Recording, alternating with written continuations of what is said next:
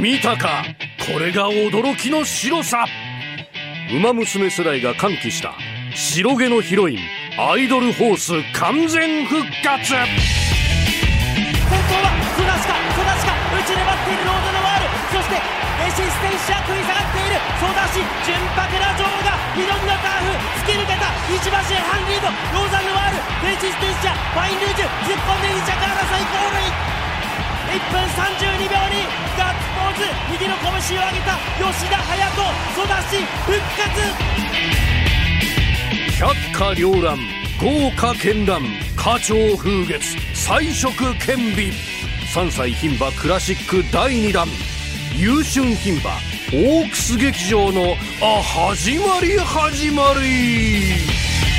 ファイトガリバーエアグループで200を切った。ファイトガリバーわずかに先頭エアグルーヴがた。た。く2頭が馬体を接するエアグルーヴが先頭エアグルーヴ1着ゴールインさあこれ先頭はアパパネかアパパネかあるいはサンテミリオンか先頭はアパパネか並んでゴールインアパパネかサンテミリオンか先頭アーモンドアイアーモンドアイ1着でゴールイン2冠達成2010年アパパネ2018年アーモンドアイ今年牝馬の国枝が送り出すエリカ・ビータ。そして2歳の女王サークル・オブ・ライフ。それとも勝つのは桜花賞を花差で制したスターズ・オン・アースか。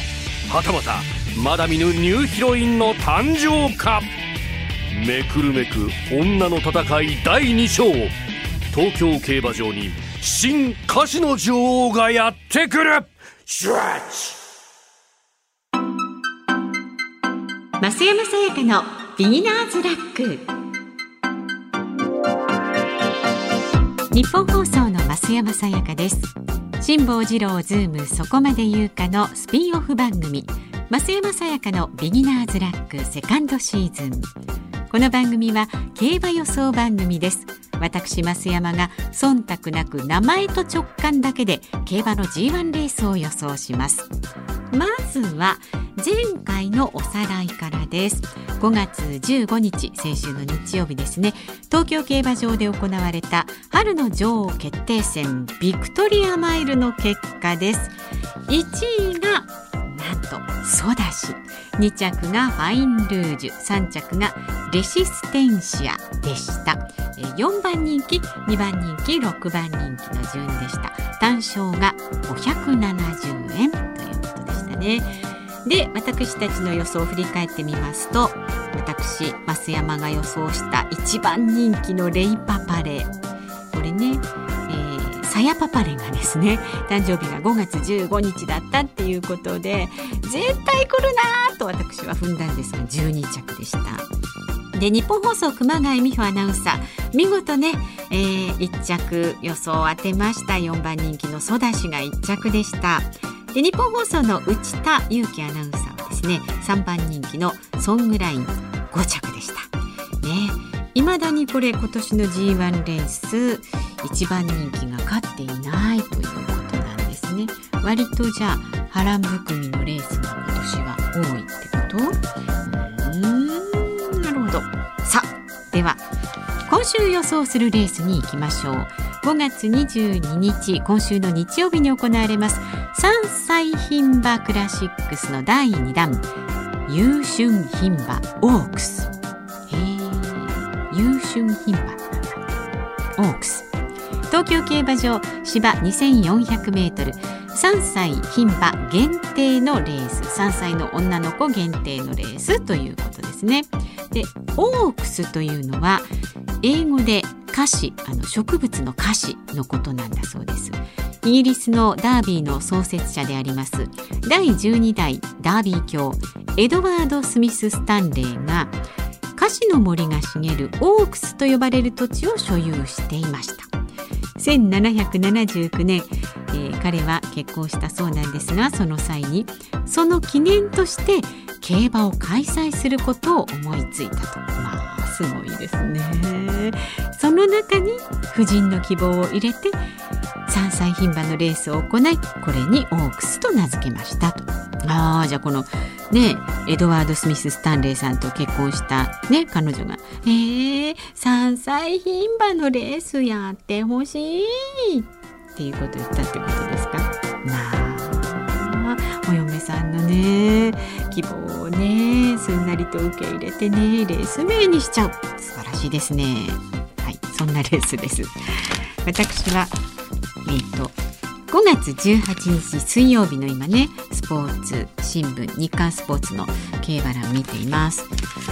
えー、アートハウスとかねモーターナビレラだんだんねこの知ってる名前が増えてきます。ナミュールもいますね。スタニングローズシーグラスサークルオブライフピンハイとかライラックラブパイロいろいろ並んでますけれどもあ赤い字で波乱含みって書いてありますよ。荒れる荒れるぞ！荒れることが予想されますってことですか？それだけ圧倒的に強い馬がいないっていうこと？あじゃあ何？割とみんな似たり寄ったりの馬がお馬さんが出てるってこと？良くも悪くも均衡してるどの馬が勝ってもおかしくない。でなんか最近そういう方多いですね。今年は特に。へえまあそれだけにねこう予想する方々もねちょっとね熱が入りますよね。どうしますかね。あちょっと私の予想をする前にですねまずいつものように日本放送の2人のアナウンサーの予想を見てみます。まずは毎週火曜日と木曜日柿花正あなたとハッピー。そして金曜日には有働のラジオのアシスタントを務めています。入社4年目熊谷美穂アナウンサーの予想をご紹介しましょう。熊谷さんねツイッターを始めましたんでぜひチェックしてあげてください。さあでは熊谷さん。先週のビクトリアマイルでは私にとってのトップアイドル増山さんにとっての聖子ちゃん的存在のソダシちゃんが一着になりました。とにかく嬉しかったです。さて今週の私の予想はパーソナルハイです。この馬はとにかくスタミナがあると思います。成績を見ると中距離以上を得意としているのがよくわかります。今回のオークスは2400メートルで比較的長い距離なんです。今回2400メートルを走ったことのない馬たちばかりですがパーソナルハイがスタミナを発揮して逃げ切ってくれることを期待します。ところで増山さんに今度競馬場に行きましょうと言ったらそそうね。と苦笑いしていらっしゃいました。かっこ笑い。これからも増山さんと競馬の話をするのはこのポッドキャストだけでいようと思います。いつか増山さんが競馬場に行きたいと思える日が来ますようにアナウンス室熊谷と。そうなんですよね。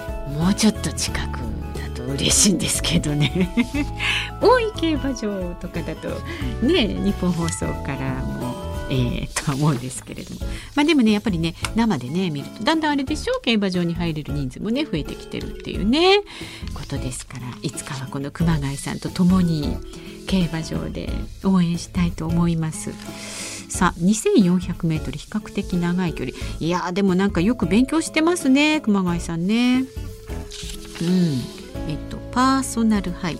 パーソナルハイ。あパーソナルハイ本当今ねこの時点ではね A マークがついていますね。なかなかいいですね。前回は2着で入っていますね。うん。まあちょっと先週の勢いで熊谷さんちょっといい感じかもしれませんね。それから、えー、続いてはブログのタイトルは面かじいっぱいブログの文章が長いことでおなじみ。入社3年目内田裕樹アナウンサーの予想です。確かに内田くんはね結構長め。この予想もですね文章が熊谷さんと比べるとね割とあのロングなんですよね。長めに書くのがお好きなようで。